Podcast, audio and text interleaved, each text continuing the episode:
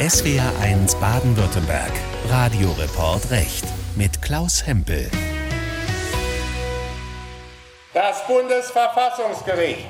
Ein Saaldiener des Bundesverfassungsgerichts kurz vor der Urteilsverkündung, kurz bevor alle acht Richterinnen und Richter in ihren roten Roben den Saal betreten und sich dann alle erheben müssen aus Respekt vor dem Gericht. Viel Respekt genießt das Gericht, aber ist es auch gut genug geschützt. Etwa für den Fall, dass irgendwann in Deutschland eine rechtspopulistische Partei deutlich an Stärke gewinnt und so stark wird, dass sie mit Regierungsmehrheit Gesetze ändert, um das Verfassungsgericht auf Linie zu bringen. Darüber wird zurzeit viel diskutiert. Man muss ganz klar sagen, es besteht keine akute Gefahr. Aber je nachdem, wie sich die Mehrheitsverhältnisse in Bund und Ländern in den nächsten Jahren entwickeln, dann könnte sich das ändern. Das hat große Teile der Politik alarmiert. Die Bundesländer haben schon einen Gesetzentwurf erarbeitet, um die Unabhängigkeit des Verfassungsgerichts abzusichern. Reichlich spät, muss man sagen.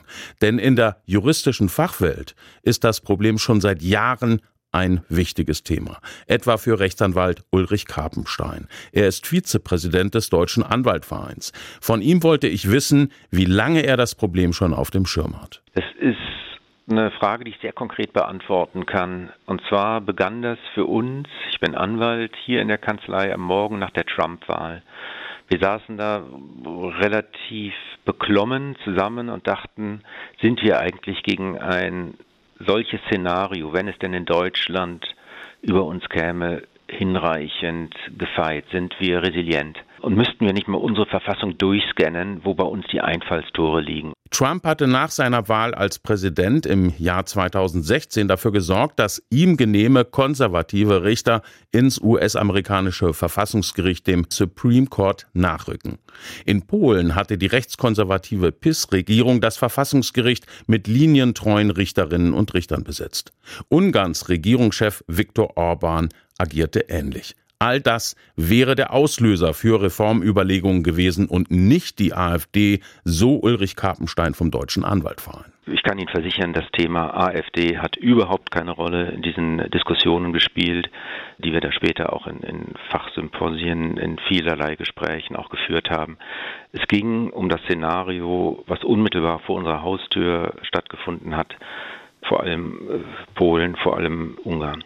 Dass das Bundesverfassungsgericht wahrscheinlich nicht ausreichend geschützt ist, ist also alles andere als neu. Fachleute haben die Politik in den vergangenen Jahren immer wieder darauf hingewiesen, aber es passierte lange nichts. Die ersten Gespräche, die wir dazu führten, anno 2017, 18, 19, endeten meist mit der Bemerkung, ja, aber in Deutschland erleben wir ja eine Kultur der Freiheit seit 70 Jahren. Bei uns ist es nicht wie in Polen, bei uns ist es nicht wie in Ungarn und nicht wie in der Türkei. Vielleicht merken wir inzwischen, dass diese Insel der Glückseligen, auf der wir uns wähnten, dann doch nicht das hohe Ross ist, von dem man reiten kann. Jahrelang passierte, wie gesagt, nichts, aber jetzt ist das Thema auf einmal hochgekocht. Politiker der Ampelparteien gingen an die Öffentlichkeit, auch Vertreter der Union haben sich zu Wort gemeldet, sogar Bundeskanzler Scholz hat das Thema kürzlich aufgegriffen. Alle sind sich weitestgehend einig, die Gesetze müssen nachgeschärft werden, um das Verfassungsgericht zu stärken. Einer, der sich ebenfalls schon länger mit dem Thema beschäftigt, ist Michael Eichberger.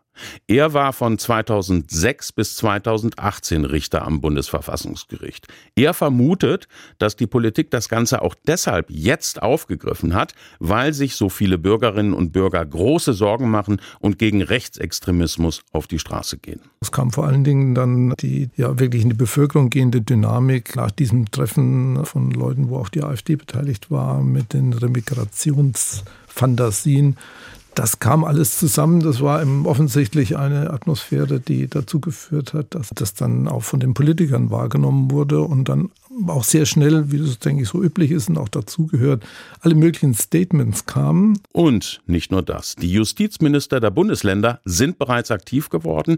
Sie haben mittlerweile ganz konkrete Vorschläge erarbeitet, haben einen Gesetzentwurf erstellt, mit dem sich nun der Bundestag beschäftigen soll. Wir von der SWR Rechtsredaktion haben uns diesen Entwurf besorgt und schaut man sich den an, dann sieht man sehr genau, welche Änderungen da angedacht sind.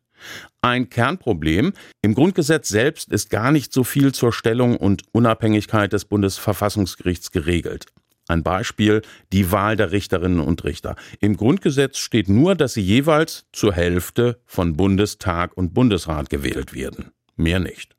Details zur Wahl, die stehen in einem einfachen Gesetz, dem Bundesverfassungsgerichtsgesetz. Und dieses Gesetz kann, anders als das Grundgesetz, vom Bundestag mit einer Regierungsmehrheit, also mit einer einfachen Mehrheit, jederzeit geändert werden. Schauen wir uns das mal etwas genauer an.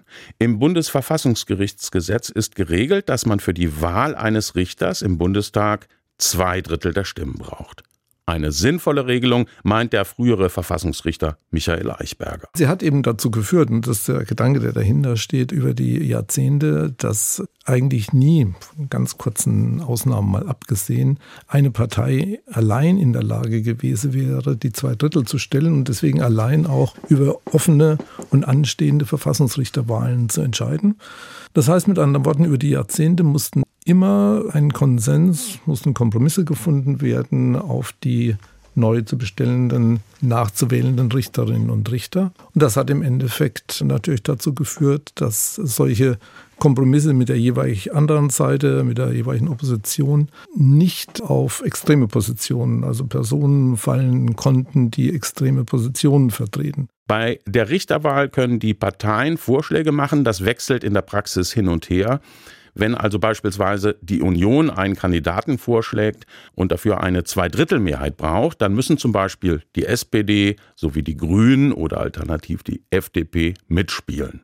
Wenn der Kandidat erzkonservativ wäre, dann würde sich wahrscheinlich die SPD sofort querstellen. Deshalb werden in der Regel Kandidaten ausgewählt, die als moderat gelten.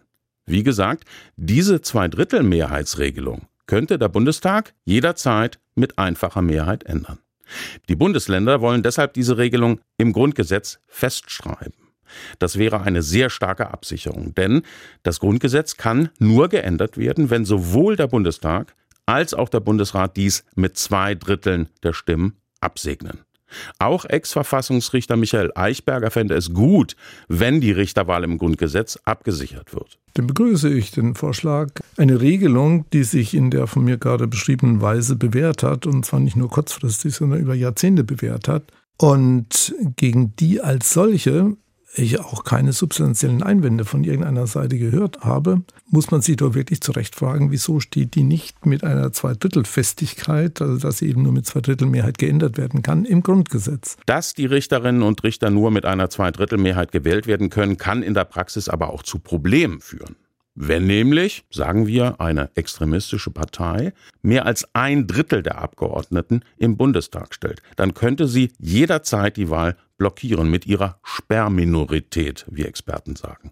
Die Bundesländer schlagen deshalb vor, dass bei solch einer Dauerblockade das Wahlrecht vom Bundestag auf den Bundesrat übergeht und der Bundesrat dann für den Bundestag einspringt. Das wäre eine vernünftige Lösung, meint Michael Eichberger. Wenn das jetzt längerfristig nicht funktioniert, nehmen wir an, ein Jahr oder neun Monate, dann wäre eine Lösung, das Wahlrecht auf das jeweils andere Verfassungsorgan übergehen zu lassen, was auch hinreichend demokratisch legitimiert ist, weil es ja im Grundgesetz sowieso vorgesehen ist.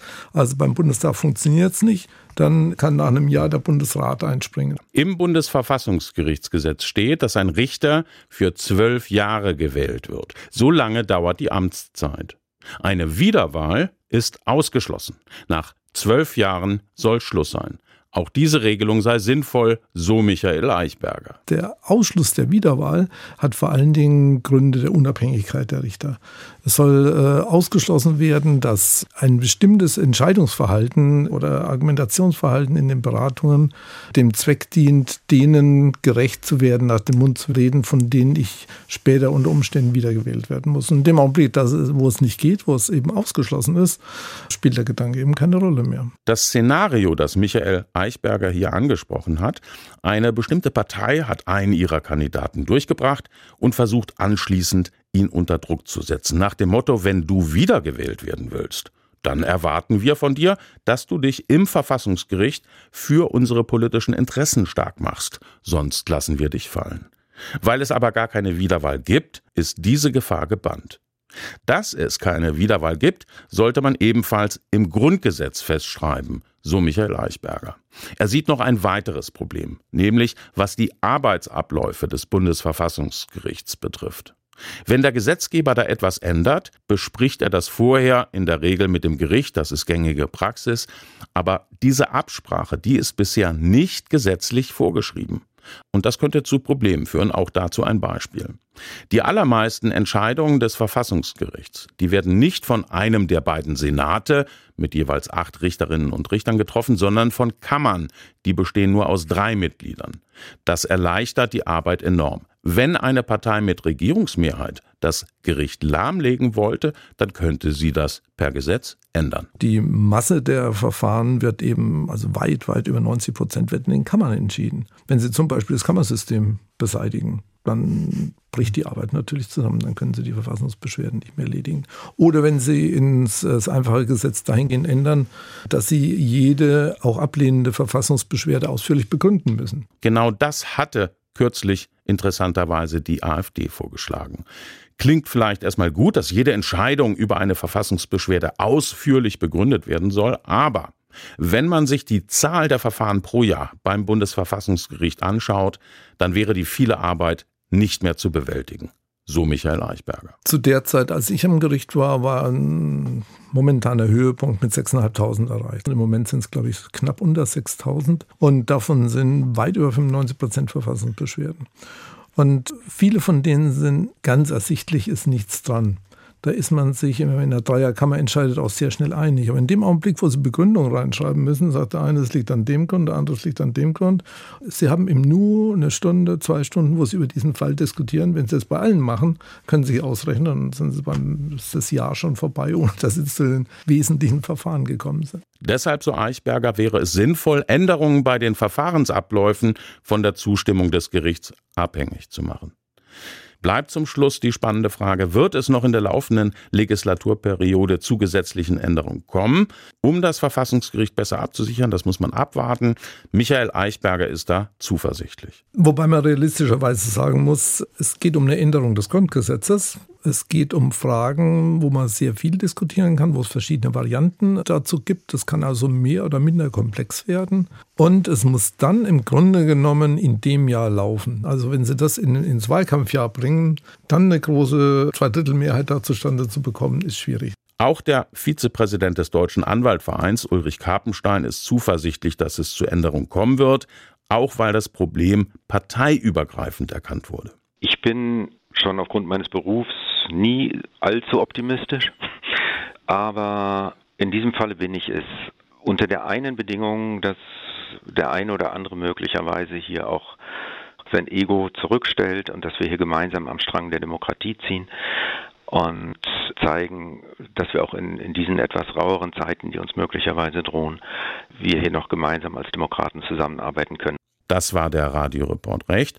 Heute zur Frage, wie das Bundesverfassungsgericht besser vor politischer Einflussnahme geschützt werden kann. Vielen Dank fürs Zuhören. Mein Name ist Klaus Hempel.